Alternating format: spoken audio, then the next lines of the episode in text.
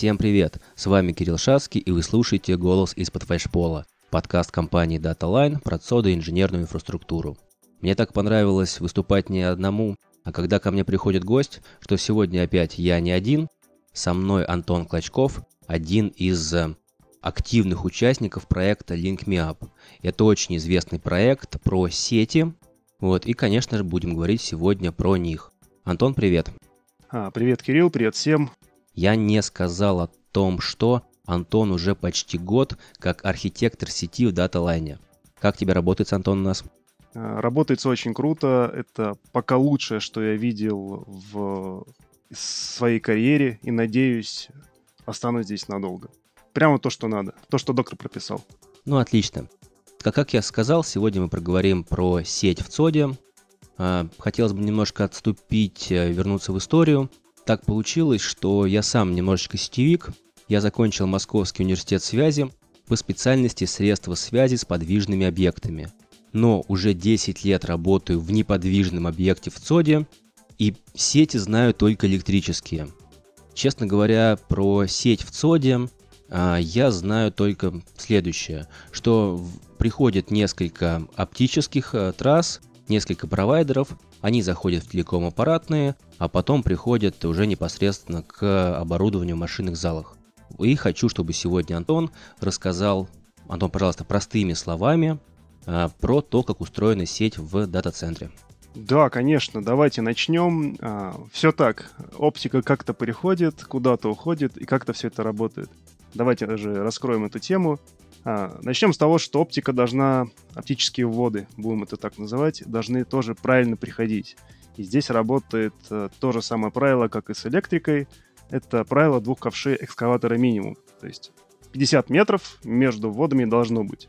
Конечно, в идеальном мире лучше и надежнее будет строить таким образом, что один ввод, допустим, северной части здания, да, дата-центра, а второй вот с юга, либо с запада, либо с востока. Но не всегда это получается, а, и такие вводы могут стоить почти стоимость этих цодов для так сказать, для работ, которые будут проведены под землей. Воздушку мы не рассматриваем, воздушка это ну, такое. А, вот, наша оптика вошла а, двумя и более вводами в разных сторонах дата-центров здания. А, дальше нам попадает, а, назовем это так, некие лазы, как говорят а, инженеры Волс, или это кроссовые. Можно назвать это мидмирумы или телеком-аппаратные. Это может быть э, гибридная какая-то составляющая. Но, как правило, это такая комнатка пассивная, где приходит оптоволокно от разных операторов, в том числе наши личные волокна, которые там соединены между там Норд и Ост, и почти всю Москву покрывают. Дальше из этих комнаток, в которых нет, как правило, активного оборудования, но есть прецеденты, а, что это некая гибридная история, но мы сейчас не об этом. Мы говорим, как правильно это делать и как в основном сделано. В этой пассивной комнатке находится оптоволокно э, одномодовое, как правило, потому что мы не можем там по многомоду вытянуть такие большие трассы. Собственно, из этих комнаток э, это волокно улетает, даже плохое слово, не улетает, а его прокладывают по дата-центру тоже там несколькими маршрутами. А маршруты, они тоже разделены неким расстоянием и никак не пересекаются на случай там аварии, там недобых пожара, еще чего-нибудь. Это волокно приходит уже назовем это телеком-аппаратной, где стоит оборудование операторов, активное оборудование операторов. То есть там только телеком, все телеком и ничего, кроме телекома. Там нет э, пользователей серверов, греющих воздух. Там некоторые такие комнаты, где кучкуются операторы. Я бы не сказал, что их там несколько, их там, по-моему, сейчас больше 50, если мне не изменяет память, или, по-моему, 59, что ли. Могу ошибиться. На каждый ЦОД э, минимум как нас учили, когда на экзаменах по электробезопасности, не больше, не меньше, не реже, не чаще. Не менее двух аппаратных. Опять же, у нас две кроссовые, две аппаратные. Это может быть какая-то гибридная история, опять же, в зависимости от там, реализации. Пришло все у нас э, в телеком-аппаратную, там жужжат э, какие-нибудь SR, Juniper, MX, еще что-нибудь, Huawei. Не будем никого обижать, Микротик тоже не забудем. Микротики там тоже есть. И еще какие-то другие вендоры, пожалуйста. Все что угодно. А дальше, для того, чтобы машинные залы, где непосредственно находится полезная нагрузка, это у нас наши облака, в которых тоже находятся сервера, которые тоже нужно подключить сети. Это могут быть непосредственно клиентские стойки, которым нужен именно волокно от конкретного оператора, либо от нескольких конкретных операторов, либо любая другая ситуация. Все это прилетает из аппаратной, где кучкуются операторы связи. Вот. Так, ну смотри, про аппаратные я примерно представлял и раньше. Даже могу немножко добавить. У нас на Боровой в одном из телеком-аппаратных сразу стоят выпрямители тока, чтобы можно было спо- спокойно подключать и оборудование с постоянным током. Да, DC, питанием. Да, да, почему-то именно сетевое оборудование часто встречается с постоянным током, вот, и чтобы можно было спокойно, без проблем ставить, мы такую штуку сделали. Но, а, соответственно, 50-60 провайдеров, навороты с выпрямителями тока, это мы говорим про крупные цоды.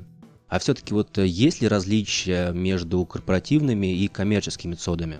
Да, безусловно, есть различия. Если у нас сод коммерческий и его основной, назовем это заработок, да, это же все-таки бизнес, в электрической, в холоде и охране никуда не девается и телеком составляющая. А, на этом же уровне должно быть также все зарезервировано. В зависимости от стандарта а, коммерческий сод должен отвечать определенным требованиям, которые ему предъявляют клиенты. Любой простой, не запланированный, это непосредственно SLA, то, что прописано в договоре, и за это СОД будет платить вполне реальные деньги. Плюс, если кто-то сделал не очень, ну, это имиджевые риски, вам просто вставать не будут и так далее. В коммерческих содах должно быть все для всех, э, круто, надежно, понятно и прозрачно. Мы открываем техническую всю эту историю, и мы видим, что у нас есть а, два луча, два плеча, две ножки, две ручки и так далее, и две головы. Что касается корпоративных содов, вообще все достаточно просто с одной стороны и сложно с другой стороны. По сути, чего бизнес попросит, какая инфраструктура там должна быть, решает инженер или инженер или команда инженеров, такая там и будет. А может быть 50 телекомов аппаратных и никак между собой не зарезервированных. Или наоборот, кросс-резервирование, прочее, прочее. Там может быть одна телеком-аппаратная, одна кроссовая, как угодно, абсолютно, в зависимости от требования самого бизнеса.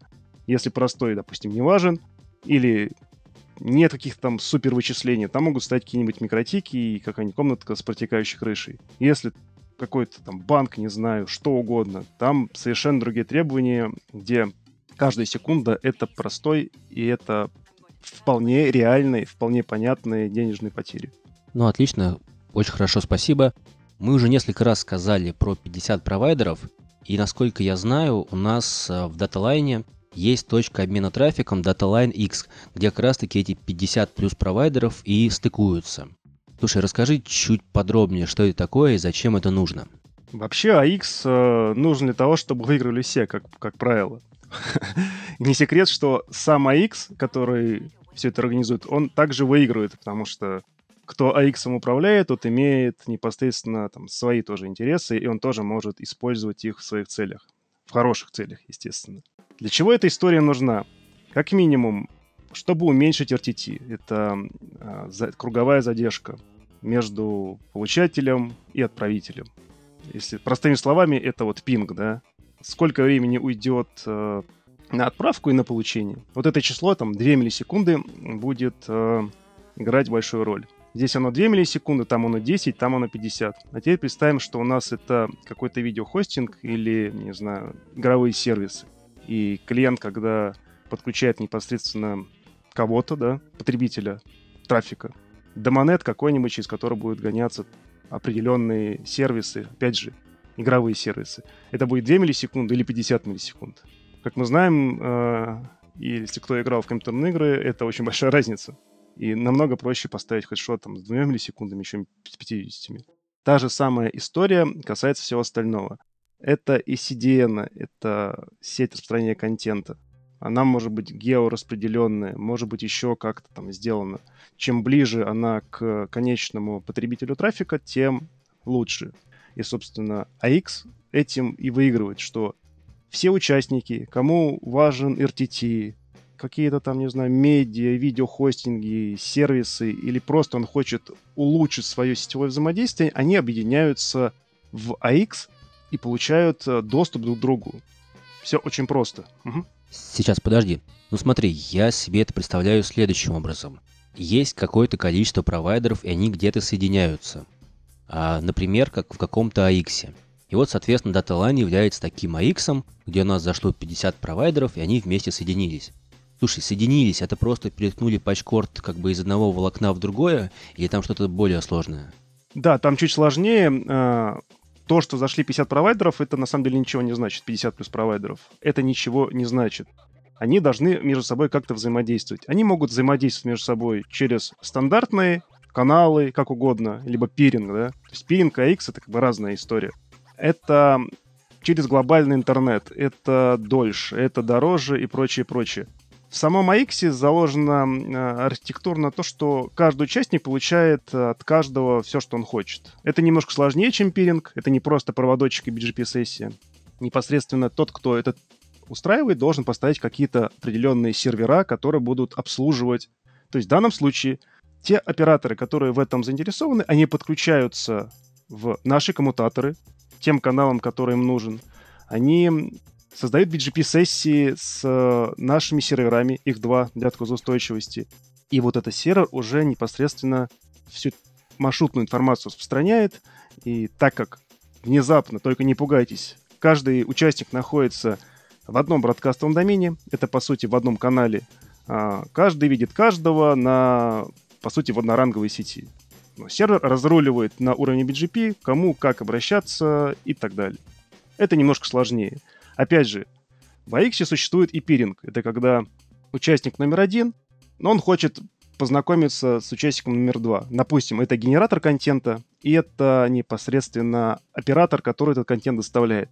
И они вот договорились, да, бесплатно, не бесплатно. Ну, как правило, это бесплатно, если мы про пиринг говорим. И они друг друга проводочком или двумя соединяются. Они как бы и в AX, и как бы нет. Они находятся в одной общей зоне, но при, при этом напрямую соединены. Им для взаимодействия вот этот сервер не нужен. Кстати, кто хочет э, почитать, э, что такое AX, как он в даталайне устроен, мы можем ссылочки приложить. Там написано целых две статьи, э, больше там подробностей есть, э, на каком оборудовании, э, какие там сервера, какие бренды, какие скорости каналов и так далее, и так далее, и так далее. То есть, резюмируя, AX — это место, где операторы, и не только операторы, это может быть, опять же, потребитель контента, это может быть генератор контента, это может быть просто какое-то заинтересованное лицо. Допустим, нужно пропихнуть какую-то свою игровую платформу, уменьшить задержки и что-нибудь еще. И чтобы все это хорошо работало, не лагало, конечный потребитель услуги, Вася, не знаю, 15 лет, играл в свои танки или в Warface, или во что там. Сейчас сыграет. И у него ничего не лагало. Вот. Ну, получается, AX — это такое место дружбы. Я сейчас э, подумал, странно, что еще никто не придумал сделать бар AX. Место, где будут выпивать сетевики и дружить, и делиться разным контентом. Мне кажется, очень хорошая идея была бы. Кстати, да. Но по поводу дружбы там все равно какая-то коммерческая составляющая присутствует. Она небольшая. Ну, каждый участник платит а, непосредственно AX какую-то копеечку, чтобы все это работало. Кто-то же должен платить за пиво. Так и здесь. Да-да-да. Вот. А, получается то же самое, что генератор контента не платит э, за пиво, потому что, соответственно, он знает много и рассказывает много условно. А тем, кому нужен контент, а, те платят за пиво, чтобы это узнать. Так и тут, видимо, получается. Все так. Мы сейчас с тобой говорим про провайдеров. Но я знаю, что DataLine тоже является провайдером. Но мои знания основываются на том, что мы сами как бы берем каналы и оплинки у других, это все генерим и отдаем нашим заказчикам. Расскажи чуть подробнее вот про то, что мы берем и в чем выгода это для заказчика. Чем мы лучше, чем другие провайдеры? Ну, вообще, да, СОТ является оператором связи, есть специальные лицензии, и это вот все. Также мы все эти связи консолидируем в себе под одной крышей. На самом деле крыш много. Сколько у нас, Кирилл Цодов, сколько у нас площадок? У нас же много площадок. И вот под каждой такой крышей э, есть определенное количество операторов. Если всех их суммировать, получается некое число. Так вот, в чем прелесть? Во-первых, мы создаем условия для операторов. При этом мы сами являемся оператором. Мы немного потратили денег, в кавычках немного, и опутали своим оптоволокном почти всю Москву. Мы можем подключать э, на территории Москвы почти всех. Ну, если кого-то не можем, да, мы арендуем каналы. Про плюсы своего волокна, думаю, рассказывать не нужно, но все-таки расскажу. Ну, свое волокно — это свое волокно, ты можешь делать все, что угодно, подключать кого угодно. У нас есть специальный отдел, который занимается, тоже сетевиков, который занимается Волс. Мы это все дело обслуживанием, и для конечного заказчика, естественно, если он берет, допустим, у нас в аренду волокно, это будет, конечно же, дешевле, чем если бы мы взяли у кого-то волокно, перепродали, переварили, пере что-то делали, это понятно, да. Так, здесь пока понятно. То есть мы можем дать волокно непосредственно от э, бизнес-центра или офиса заказчика до его стойки в дата-центре. Мне так непонятно, почему волокна бывают темными и светлыми. Это как с пивом, да? Хочется аналогии? Ну, я попробую. Серое волокно — это волокно, в котором нет активности, и оно может использоваться под некое масштабирование или сдачу его в аренду всем нуждающимся. То есть в нем нет трафика, в нем нет активности, в нем нет ничего. Оно лежит себе спокойно и ждет своего часа. Активное волокно или там белое, ну, вообще цветное, да, будем это называть. Это когда в одном волокне живет несколько лямбд частот, да, в которых клиенты разделяются друг на друга. То есть для этого используются специальные DWDM-системы, которые уплотняют это волокно и делают из одного волокна много-много-много, сколько по стандарту у нас получается, можно посчитать, а, канал. В данном случае, когда заказчик, либо мы у кого-то берем такое волокно, оно активно, оно проходит через активное оборудование непосредственно оператора связи. Там оно окрашивается в, в специальный цвет, назовем это так. Ну, на примере вот спектра, да, у нас есть какая-то частота, у нее там красненький цвет, да, есть другая частота, у нее синенький цвет. Чем там выше длина волны или ниже длина волны, тем этот цвет по-другому окрашивается. Ну, это если проводить аналогию. Поэтому сначала у нас идет какой-то канал, он оператором связи окрашивается, прогоняется через DWM-систему, через MUX, а на DMUX на той стороне он осветляется, как с пивом, да, он, осветля... он осветляется и отдается дальше уже по, по стандартным каналам. Поэтому серое волокно — это пассивное, оно отдается, оно не потому что серое, там, серое 1С, серая бухгалтерия, оно серое, потому что там живет один клиент всего. А в светлом, не знаю, в активном может быть много-много клиентов. И всех могут быть разные. Слушай, спасибо, прям очень хорошо объяснил, я все понял, честно. Может быть, конечно, что-то в голове всплывает из институтских времен, но я разобрался. Так, слушай, смотри, с пассивным, получается, мы разобрались. Но э, провайдер же не только волокна отдает. Соответственно, у нас есть еще и другие услуги, э, как провайдеры. Расскажи тоже про них. Да, другие услуги, ну, само собой, это интернет. Потихонечку перетекаем уже к следующему топику, как я понимаю. У нас есть интернет. Зачем он нужен? есть услуги, назовем это звездочка as a service. Все что угодно. И вот внезапно им нужен интернет для связи с внешним миром, для того, чтобы сидя у себя дома, на удаленочке, да, там, во времена ковид, либо в офисе, либо еще где-то в другой стороне э, там, земного шара, у нас сервис работал, да, у нас все было хорошо. А, опять же, интернет а, предоставляется внешними операторами, назовем это оплинками. Для того, чтобы все это работало, естественно, нужно подружиться с каждым оплинком. Если это не пиринг, а канал, за это нужно заплатить. Вот. Кроме интернета существует еще телефония, но это, по сути, она использует тоже интернет, либо те же самые каналы. Это может быть по паблику, либо, опять же, в том же самом сером, белом, красном волокне. А, смотри, я правильно понимаю, что интернет мы как бы сами покупаем оплинки, их как-то агрегируем, и уже вот этот вот агрегированный, э, скажем так, очищенный, качественный интернет зарезервированный отдаем непосредственно заказчику правильно? Можно сказать и так, я сейчас про это как раз таки расскажу. Немножко закончу про э, вот эту историю Телеком ЦОД.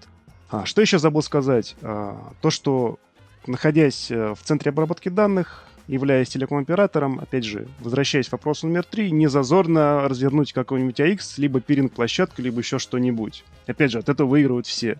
А, это не так уж и супер дорого, это понятно. Э, от этого, опять же, выигрывают. Если мы вспомним времена, когда наш трафик бегал через То есть национальный трафик бегал через Европу, и эта тема с пингами и AX, она в принципе еще не была развита. Вот можно было посмотреть на задержки, там 50 миллисекунд, 70, 80 можно было увидеть, потому что трафик шел куда-то там в Европу, возвращался обратно, хотя можно было проводочком внутри себя переткнуть. Поэтому в ЦОДе, в ЦОДах, в принципе, эта тема очень востребованная, очень интересна. Опять же, ЦОД продает не только холод, электричество, охранные сервисы, а еще и телекома там очень много, потому что все сервера, все сервисы, даже мониторинг, даже сервисы, которые пользуются сам, самим цодом для поддержания самого себя, все равно невозможно без, э, назовем это, сети, телеком.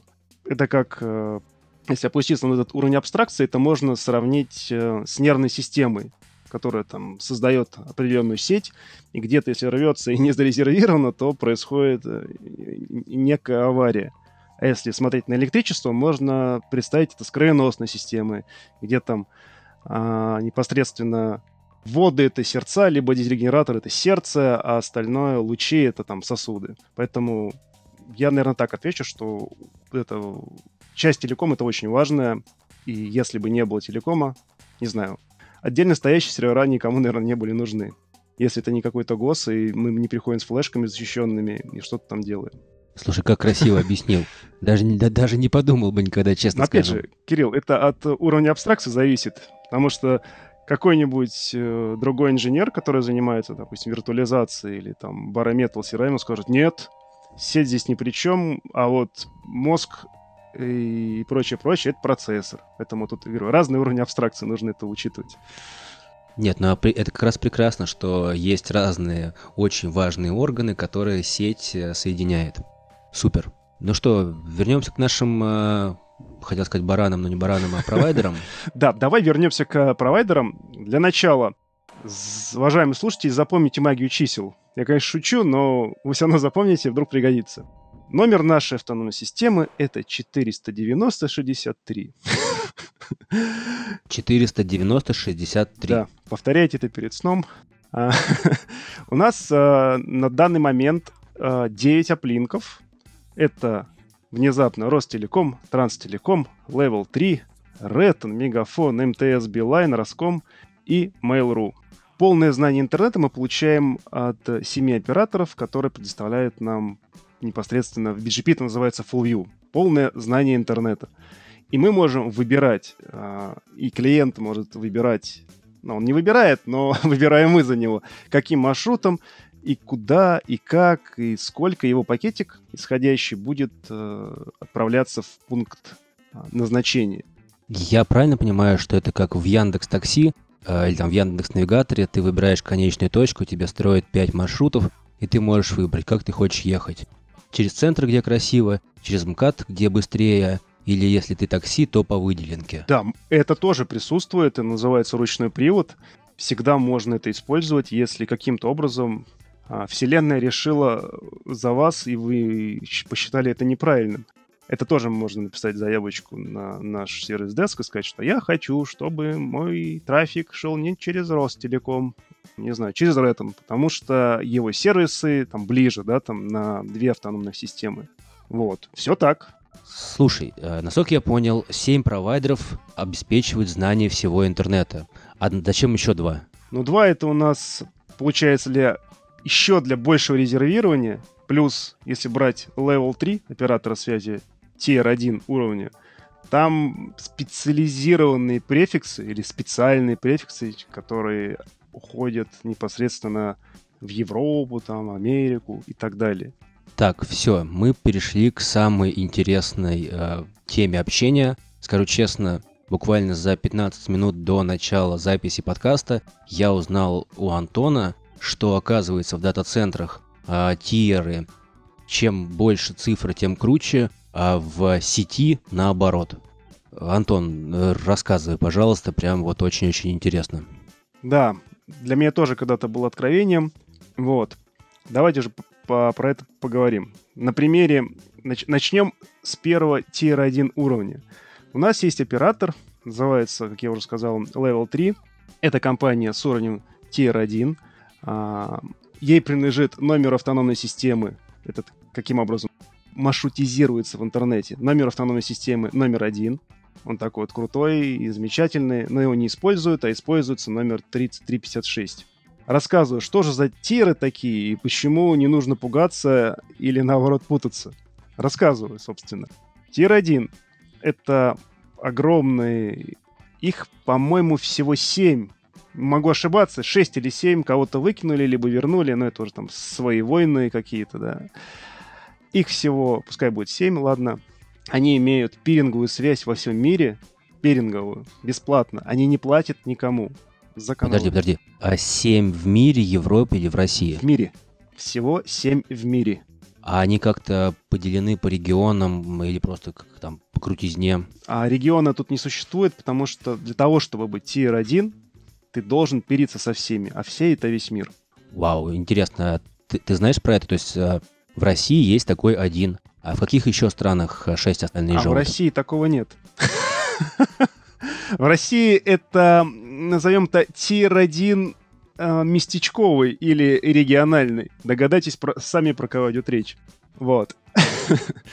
Их всего семь, можно в Википедии почитать. Могу сейчас загуглить быстренько, открыть и продиктовать, э, если интересно, конечно, как их, как их звать, величать.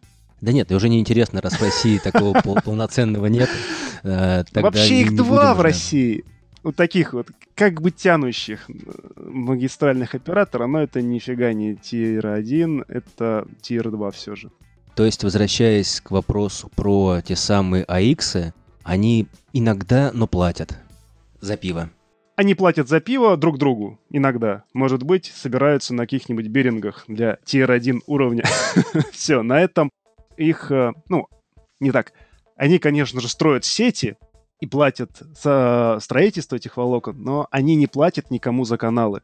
Они живут только на пиринге. Вообще их было 9, потом было 8, 6. Ну, в итоге сейчас то ли 6, то ли 7, еще раз подчеркну. Ладно, остановимся на этом. А, то есть э, Получается, вот в операторах Tier 1 это самые-самые-самые крутые, а Tier 2 это какие-то там похуже. Гибридный вариант. Они много имеют пиринга, или там не, или вообще имеют пиринг. Но какие-то каналы, хотя бы если один есть канал платный, это уже Tier 2 автоматически. Если даже все остальное пиринговое бесплатно, и хоть один будет платным, все, ты уже Tier 2. Вот такие жесткие правила. А Tier 3, получается, платят за все? да, кто-то должен платить за все. И это Tier, tier 3. У таких операторов пиринга нет в принципе, как класс. Все каналы идут э, непосредственно за денежку. Все каналы в интернет имеется в виду, естественно. Допустим, какой-то местечковый м, оператор связи Демонет, не знаю, кто-то.ру в городе Коломна, не знаю, просто первое, что попало в голову. И вот он только живет там, больше, больше нигде его нет, и у него, у него два канала, Ростелеком, Транстелеком, или там три канала, еще кто-то там, Ретон. И вот он тир 3. Все просто. Так, а DataLine у нас получается тир 2. Да, DataLine получается тир 2. У нас есть пиринг, сейчас даже для себя выписывал. Я, в принципе, так помню. Это Google, ну, куда же без Гугла, да? 2020 год. Сколько сервисов на нем завязано. Это MSKX по понятным причинам. Ну, на самом деле, давно у нас присутствует, давно дружим. И DataX. Так, ну, в принципе, все понятно. Заходя, э, Кирилл, заходя просто на MSKX или DataX, ты уже открываешь для себя все остальное. Но это именно пиринг, это не AX. Мы пиримся с AX, мы не, ну, понимаешь? Ну так, чуть-чуть понимаю. Так что, а, получается, в сети есть несколько таких вот рангов, то есть есть э, как э, качество там цодов по Uptime Institute, а, так есть там level надежности э, сети, но есть такая вот еще штука, как, как операторы, у которых все наоборот. Да, это вот если смотреть на цоды, это все наоборот, и не нужно пугаться, если, если в данном контексте говорят, у нас телеком уровня Tier 3, это значит местечковый это не круто. А если вот тир 1, да, вот это вот, на, это, это хорошо, это очень круто, это замечательно. Тир 2, почему нет? У нас в России нет тир 1 операторов, поэтому никто не обидится сейчас. Э, я бы еще хотел, наверное, рассказать одну историю, немножко про нее забыл. Это очень важная составляющая RTT. Еще раз хочу подчеркнуть здесь. Когда важна каждая миллисекунда, когда можно трафик отправить, нужный аплинк и так далее. У нас даже вот история с даталайном и одним лайтвийским оператором была. Вообще нужно было это для подкаста Link Me Up, но был некий опыт, и прям, мне прям понравилось при организации задействовать этот ресурс. В общем, рассказываю. Между латвийским оператором даталайном была 21 миллисекунда RTT. Оказалось, что гость, который к нам пришел, это непосредственно владелец этого оператора. Я поговорил со своими там, коллегами, и мы договорились спокойно, без лишних слов. Мы за полчасика уменьшили ему RTT до 15 миллисекунд для того, чтобы в подкасте было, была меньшая задержка. Поэтому все были счастливы и замечательны. Если кому-то надо в определенный аплинк что-то закинуть, ну, к примеру, опять же, не, из нерассказанного, вы, у вас бизнес определенный, и он завязан на кого-то оператора, потому что, не знаю, это вот, на, на живом примере, это железная дорога, это вагоны, это еще что-то. И где присутствует Транстелеком, присутствует железная дорога внезапно. Да? Вдруг для кого-то будет открытием. Естественно, в этой сети все будет и побыстрее, потому что она сама себе собственная и так далее. Так вот, имея э, на плинке такого оператора, те клиенты, у которых есть какая-то логистика, он как-то взаимодействует с Транстелекомом, для него оптимальный маршрут будет выбран автоматически в Транстелеком, потому что у нас есть такой с ним канал. Опять же, если заказчик захочет, заказчик, клиент, как угодно можно называть, захочет э, прямо Транстелекома себе канал, пожалуйста, делается красировка, и он в сети Транстелекома, ну, со всеми вытекающими. У него же не будет такого там супер выбора, как здесь. Но не нужно забывать, что у того же Транстелекома тоже там миллиард каналов и так далее.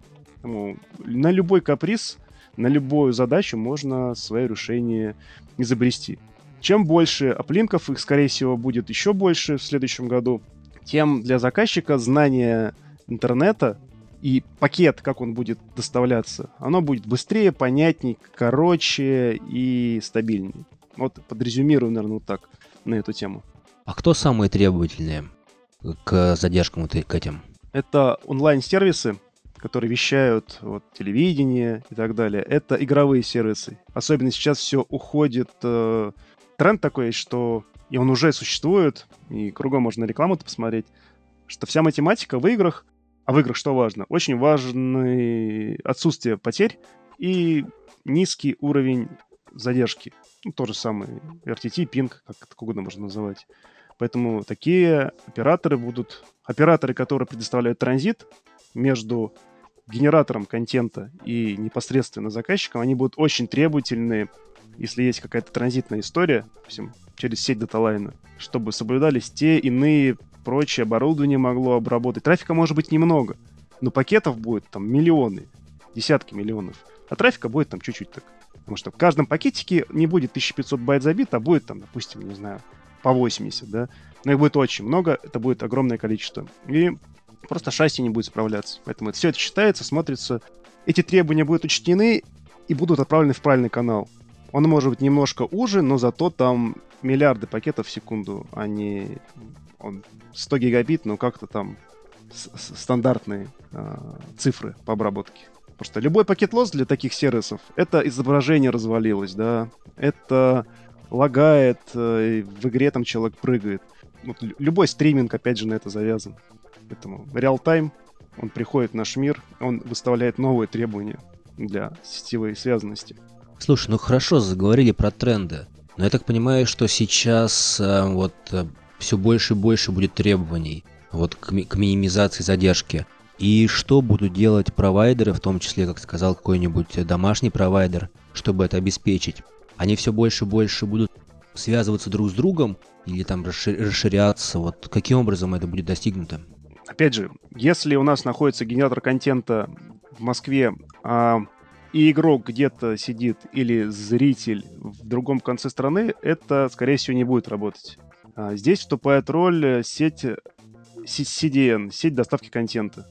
И вот этому домонету нужно выбрать ближайший для него, в его регионе ближайшую точку, куда можно подключиться либо к AX, где непосредственно есть этот генератор контента, либо напрямую как-то с ним запереться, чтобы его каналы, их каналы не шли не через общий доступ, назовем это так, через общий интернет, который должен преодолеть несколько автономных систем. Допустим, можно запустить трассировку до какого-нибудь сервиса такого, увидеть, что ваш трафик проходит 6 автономных систем. И у каждой может быть свое оборудование, свои задержки, свои полиси, какие-то порты могут срезаться, да все что угодно на самом деле. Про порты срезаться я так пошутил, но, в общем, для того, чтобы вот этому домонету и его клиентам ну, должно быть э, понимание, что действительно это будет работать. Это, как помните, уважаемые слушатели, когда мультикаст только появлялся, не было этих сервисов. Порекламирую, наверное, смотрешку и твип, или ТВ-IP, когда их не было, был э, мультикаст, мультикаст вещания. И для того, чтобы местечковые и, и, и не только операторы могли это э, качественно покрыть, эту услугу, менялось оборудование, настраивались определенные там сервисы, пирились с э, генераторами вот этого трафика, телевидения и так далее. Любой фриз, любой лаг, все изображение в мясо ввалилось. Вот, чтобы этого не было, нужно вот заниматься тем же самым. Через паблик это гонять уже не получится. Либо требования к паблич, публичным каналам должны быть совершенно другие. Совершенно другое оборудование у всех на всем участке а, пути. Я правильно понимаю, что если неправильно, то поправь меня. А, что тут два варианта развития событий. Либо как бы улучшать оборудование самих провайдеров, или же наоборот, вот эти вот э, точки обмена трафиком, либо вот эти CDN должны быть ближе к пользователю. То есть не, не только в Москве, а и в регионах Все тоже. Все так. Второй вариант предпочтительней. В первом варианте, опять же, никто не будет менять свои микротики ради того вас, что вы там в Wargaming какой-нибудь не можете поиграть. Я это так и вижу. И это будет дороже, и ты каждого не заставишь. Плюс географически распределенная история, у нас задержка будет в принципе больше. Поэтому ищем, да, по второму сценарию, ближайший CDN, ближайший сервис. У непосредственно генератора контента, который предоставляет сервис, как что-то как сервис, телевидение, игры, что угодно, мессенджеры, там, не знаю, социальные сети – должен быть в регионе свой, своя точка. Она может, э, может быть не в своем цоде находиться, а в арендованном где-нибудь. Ближе, чем ближе к пользователю, тем, понятное дело, все будет стабильнее и понять. Как человеку, который сейчас занимается региональными цодами, это очень интересно. Слушай, а это большое количество оборудования? То есть это сетевое или это серверное оборудование? Опять же, зависит от сервиса. Если у нас обработка реал-тайм, то, скорее всего, и сервера и прочее понадобится в региональном соде. Если это у нас просто вещание какого-нибудь Ютуба, зачем Google свои кэши ставит? Все же понятно, да, вот по той же самой схеме. CDN и прочее, прочее. Если просто какое-то вещание, это просто копия, по сути. Только она дается не со Штатов, да, либо с Москвы, с Питера откуда-то. Она вот там в Новосибирске как-то там поставили к оператору, даже вот в сеть Домонет, и оно как-то там работает. Опять же, пиринг никуда не исчезает. Поэтому все зависит от сервиса. Если это реал-тайм и все играют и обрабатываются на одной площадке, это можно так смотреть. Когда мы выбираем сервер в игре, мы выбираем локацию. Новосибирск, Москва, Питер, Владивосток, что-то еще. И вот в каждой этой локации стоят свои собственные сервера. Игра между Владивостоком и Москвой, конечно, возможно. Это сколько там будет у нас? 150 или 300 миллисекунд? И оно уже будет, как я понимаю, на общих основаниях идти. Никто никому ничего не, гарантирует. А при этом еще нужно математику, ну, обработку на этих цодах, на этом оборудовании производить. И это будет совсем не смешно. То есть эта идея ломается. Слушай, ну прям, э, прям очень интересно, скажу. Вот не знал и не задумывался об этом. Так что ты прям сегодня очень много мне рассказал. А вот история с развитием регионов, она прям вообще прекрасная. Просто в регионе живут тоже люди, они тоже хотят смотреть фильмы, они тоже хотят играть, они тоже что-то хотят. Это те же, такие же люди, как и мы. Это так, немножко шутеек. А, ну, я как человек, который сейчас находится в Тульской области, вот, я прекрасно понимаю этих людей. Я тоже сейчас нахожусь в Ленобласти и тоже прекрасно понимаю всех этих людей. Да, поэтому хочется смотреть э, фильмы и футбол онлайн. Чтобы оно не лагало, вот. да. Да, да, да, именно так. Так, э, ну что ж, понятно стало немножечко с CDN ами, с IX. Вот, э, и давай еще немножечко поговорим про э, услуги сети в цодах. А есть разница между сетью для каких-то серверов, обычных colocation, и, соответственно, для облака. Да, разница, безусловно, есть. Я бы тут добавил еще телеком. Вообще, сеть в сот — это, с одной стороны, те же самые пакетики, кадрики, метрики и все что угодно, а, только используются по-разному и более изощренно. Сеть сот — это совершенно другая история. Это, не, опять же, как я говорил ранее, некая консолидация у всего и вся. Там и телеком, там и сети облаков, там свои underlay, overlay, все что угодно. Это такие терминологии можно раскрыть. Underlay — это некая стабильная сеть в новом видении, да, на которую накладывается непосредственно та сервисная сеть, которая будет обслуживать наши облака. И как это будет сделано, какое оборудование будет выбрано, это очень целая задача инженерная или архитекторская. Так вот, нам нужно построить связанность между телекомом, между облаками, между клиентами, между, не знаю, клиентами ЦОДа нашего и ЦОДа РТК ЦОД. Все что угодно. И это должно как-то работать. Естественно, понятно интернет, который существует, то, что мы раньше рассказывали, да, там 9 оплинков и так далее, это все, все, все туда же. И про операторов, и про все остальное совершенно другой мир, э, если сравнивать с операторами связи, совершенно другой мир, если сравнивать э, с кровавым Enterprise или просто Enterprise. Здесь нужно понять требования каждого участника, здесь нужно отделять и телеком, что он работает как управление трафика север-юг, э, да, к нам трафик пришел, от нас трафик ушел. В облаках трафик работает, распределение по-другому совершенно – он работает в горизонте. Запад, восток. Это то есть приходит какой-то запрос от вас на просмотр котика. Нет, котик, наверное, не подходит.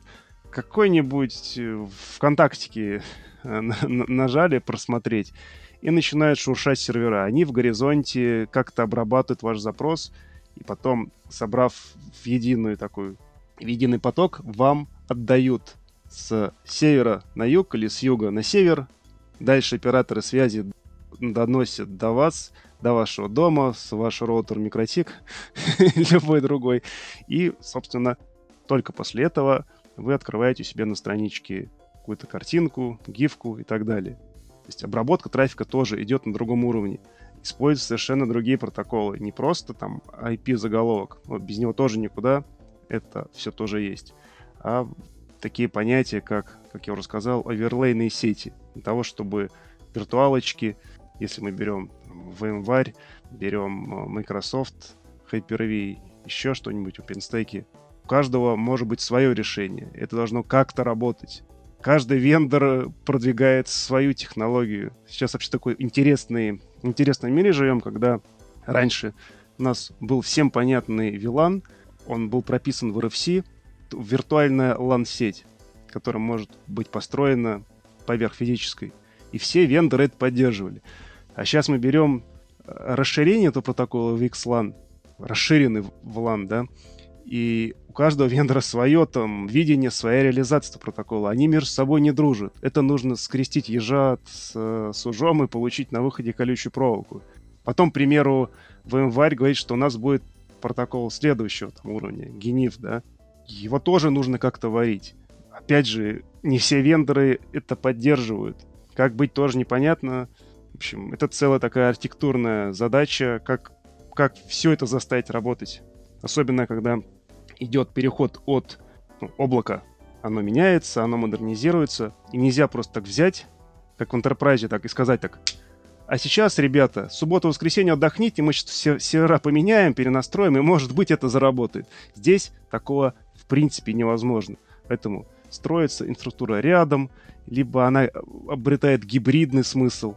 Скрещиваем, опять же, ужа с ежом, чтобы и один стандарт работал, и второй стандарт работал, и при этом друг другу не мешал, и клиенты не жаловались. В общем, целое такое вот... Ну, можно немножко с ума, наверное, сойти. Для, для таких, для сильных духом работы заниматься этим. Слушай, а я правильно понимаю, что как раз-таки вот архитектор сети этим и занимается? Да, и если, опять же повторюсь, не было сильным духом, можно там, покончить жизнь. Так, так, не, не, подожди, хватит таких разговоров. А, да, теперь я просто восхищаюсь твоей работой. Но все-таки, неужели не будет никакой стандартизации в, в ближайшее время? Ну, как бы иначе действительно архитекторы сети э, сойдут с ума. К сожалению, не предвидится, если вот опять же, своим варю удастся договориться, и протокол Гениф выстрелит, и все его будут поддерживать, это будет победа в январе, да. Если не выстрелит, у нас будет история с лебедем, раком и щукой. И есть определенная технология, и вендоры ее поддерживают, а остальные вендоры не работают с ней. Есть вендоры, которые смотрят в RFC и делают, как написано в RFC. А если они не могут так делать, они пишут собственный RFC, который все поддерживают, и он доступен всем остальным вендорам. RFC — это там, где описано стандарты, как протокол, технология, что-то еще, э, установка должна работать. Поэтому, как только вендоры начнут следовать RFC, друг друга поддерживать, как было с VLAN, с IP, с BGP, с OSPF, вот, вот со всеми этими аббревиатурами, которые обеспечивают связанность между автономной системой, внутри, внутри автономной системы, еще где-то, они стандартные, они запустятся и на микротике, и на циске, на Huawei и на Juniper, и будут плюс-минус одинаково работать. А вот с оверлейной историей каждый зачем-то это бизнес, детка, или как это у нас говорят, каждый тянет одеяло на себя, и оно несовместимо между собой. И вот это на самом деле основная проблема, основная проблема всех. Пока не договорятся вендоры, архитекторы будут изобретать новые велосипеды с 10 колесами, 5, там, не знаю, 150 спицами, тремя рулями, четырьмя сиденьями и двумя операторами. Вот это как-то так выглядит. И еще это вместо даже не так. М- между колес там будут костыли вот такие, и это будет как-то работать. И заканчивая спич, я, опять же, про, про сеть сода скажу, что здесь приходится балансировать между стабильностью и новыми подходами, при этом отвечать всем требованиям современности, чтобы ни клиенты, ни сотрудники не страдали, а радовались сервисом, и что у них все работает. Опять же, нельзя просто так взять и перейти на новую технологию, которая добавит или упростит то видение или те подходы, которые мы применили. Ее надо тестировать. Нифига не один месяц, не два, не три, не четыре. Минимум полгода. На предмет сырости, багов. Потом нельзя, опять же, ее взять и внедрить на продакшене. Нужно... То есть на существующем продакшене ее нельзя просто так взять и заменить, выкинуть старое. Нужно рядом строить инфраструктуру. Есть э, лояльные клиенты, которые всегда готовы переехать на новое оборудование, протестировать его, там, выдать свой фидбэк, спасибо им большое. Мир, дружба, жвачка. То есть строится инфраструктура рядом. Плавно, медленно, медленно переводятся клиенты с, на, с Legacy на вот существующее видение. Ждется Потом происходит период ожидания. Как вы себя чувствуете? Нет и температуры, не штормит, и прочее, прочее, прочее. Потому что нельзя просто взять и сетевое взаимодействие нарушить. Сразу же пропадает сервис. Это самое критичное, что может быть. Электричество может подаваться, все хорошо, и БП работать. Холодно, прекрасно, пожаротушение, все охраняется. А проводочек не там, что-то с ним случилось, либо неправильно переключили, и, как правило, мы, конечно, естественно, предупреждаем там, за две недели, что вот будет там одну миллисекунду простой, если он будет, конечно. Если он не будет, тоже предупреждаем. Так вот, к чему это я опять заговариваюсь? Как только лагает сеть, это видят все. От младенцев до топ-менеджеров и до клиентов, прочего, прочего, прочего. Сеть не терпит ошибок, завалить тысячи один способ. Для того, чтобы наше цифровое будущее приближалось, нужно его сначала обкатать а только потом уже внедрять на новом облаке или на существующем старом, предварительно построив рядом инфраструктуру. Вот.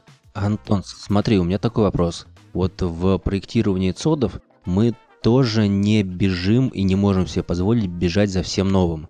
То есть, если есть какая-то технология, она только появилась на рынке, ну, мы ждем DataLine и наши специалисты, которые строят э, цоды, э, когда кто-то в мире, в России это обкатает, когда уже наступит на все грабли, когда набьет все шишки, и только потом применяем это у себя.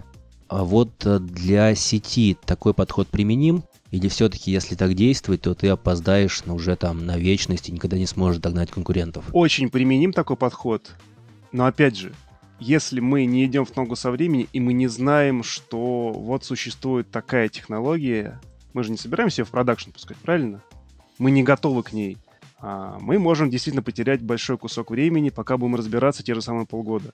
Наш э, сисадминский опыт подсказывает нам, что в продакшн, в бой, так сказать, нужно пускать стабильное, проверенное и понятное. И как с Microsoft, там, со всеми остальными. Мы сейчас две недельки, значит, подождем, там пускай там миллион, миллиард человек поставят, баги все соберут, а мы уже умные, либо а, это самое обновление отменят, как в армии, не спеши выполнять приказ, вдруг отменят. Здесь то же самое работает. Важно найти баланс и научиться, вот как на этом балансборде, балансировать. Масло масляное, но все же по-другому я не могу сказать. Нужно научиться балансу.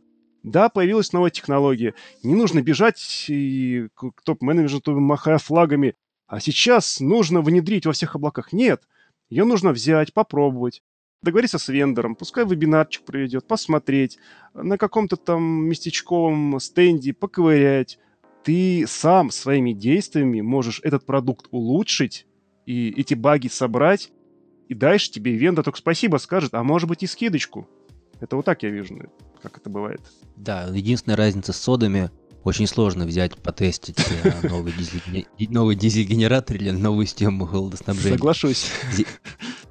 Здесь, вам все-таки чуть-чуть, но попроще, да, можно в, уже в работающем ЦОДе поставить стенд и на нем тренироваться. Да, здесь будет все-таки сети в этом плане полегче, потому что существующая тоже работает. Она никуда не пропала, а вот, да, дизель-генератор, дай, дай погонять, да. Мы за счет баги соберем, но мы так это не работает. А может быть, я просто с финдерами не общался? Может быть, э, готовы дать... Попробуй. А вдруг они привозят? Очень интересное решение было бы. А, ну что ж, наше время заканчивается. Как заканчивается IPv4? Я правильно понимаю, да? Да, адреса заканчиваются, к сожалению. И ничего уже нас не спасет. IPv4 не ожидал, что будет такой рост. И на самом деле выделялся не очень правильно. Он выделялся широкими мазками. И у некоторых институтов там, прости господи, на принтер выдается глобальный IP-адрес. И на все остальные компьютеры. Если их раскулачить, кто, естественно, делать не будет, но век IPv4 еще на некоторое время продлится.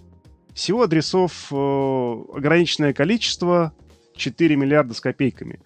На всех говорится, колбасы не хватит, и все равно они закончатся, что бы ты ни делай. IPv4 — это протокол, который, на котором сейчас работает интернет.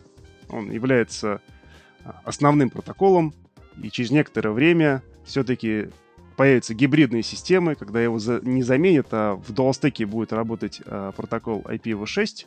Это его новая версия, которая продолжит а, предоставлять и нам, и вам, и всем остальным, связанные с интернетом между собой и так далее. В нем проблема адресов э, решена на корню. Он имеет намного большее количество адресов, больше, чем атомов на нашей Земле, поэтому... Сколько? 5 миллиардов? Нет.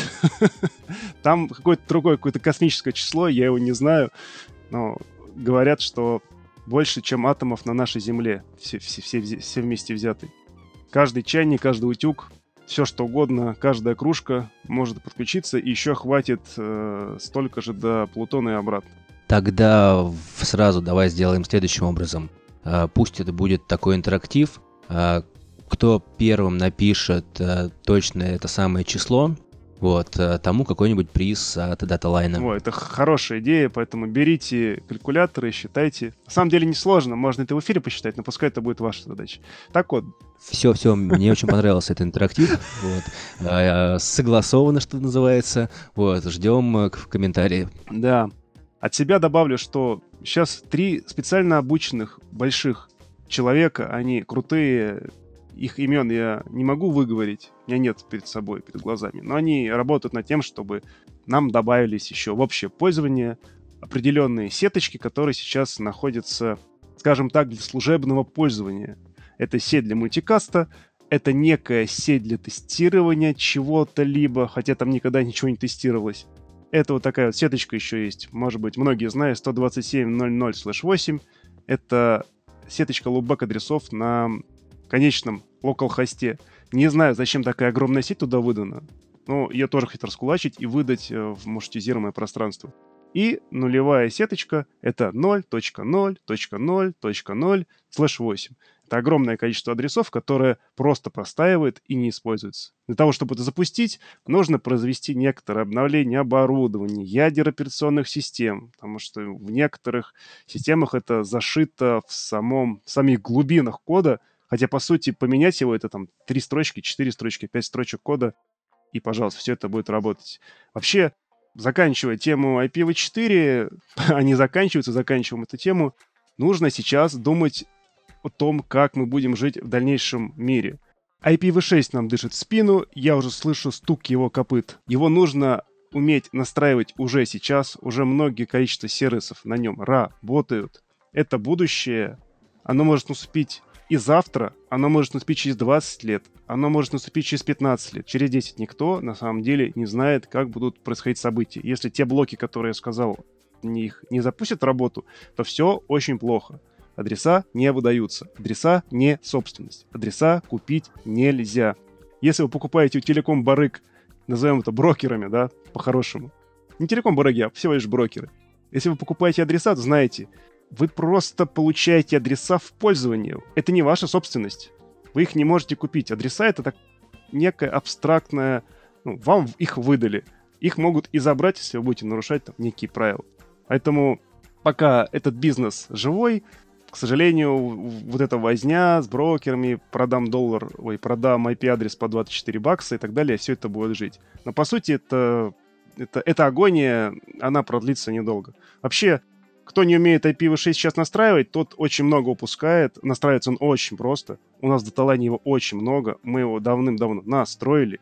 Более того, скажу, что, опять же, для LinkMeUp а, я лично настраивал и BGP v4, и BGP v6 сессии, чтобы получать адреса и четвертой версии, и шестой. Это прекрасно работает.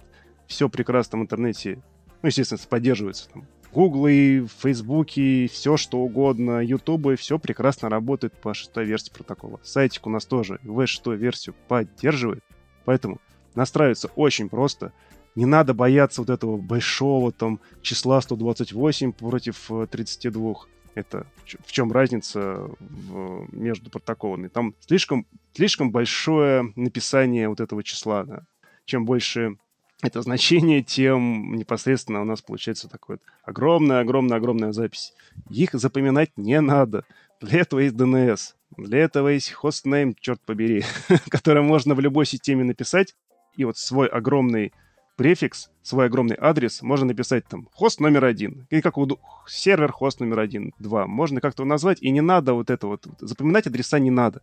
Вообще, кто хочет поглубиться в тему, почему IPv4 заканчивается, что с IPv6 будет, когда он все-таки расправит свои крылья, на NetMap год назад записывали 77-й выпуск, он так и называется.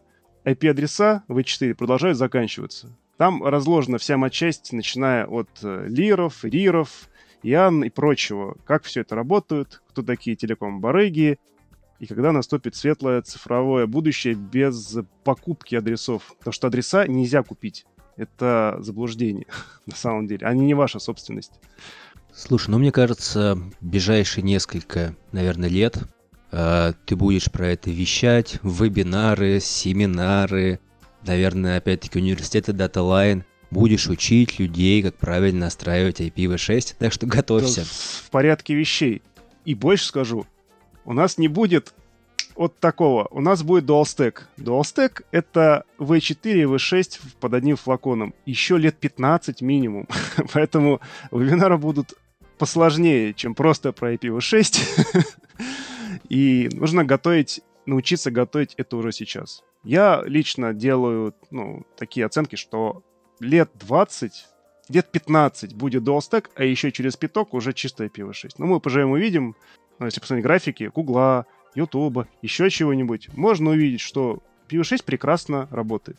Многие операторы уже IPv6 only, дата-центры строятся внутренняя связанность огромные дата-центры с огромным количеством своих метастаз по всему миру. Только IPv6, потому что по-другому уже никак. Ну окей, единственный у меня вопрос такой, если все-таки откроют эти закрытые, так сказал, э, адреса, кому же достанется адрес 000?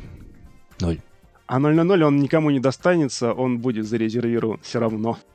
Ну, какой-нибудь такой красивый адрес все равно должен достаться. Вообще, 000/24, она в принципе не может никому достаться.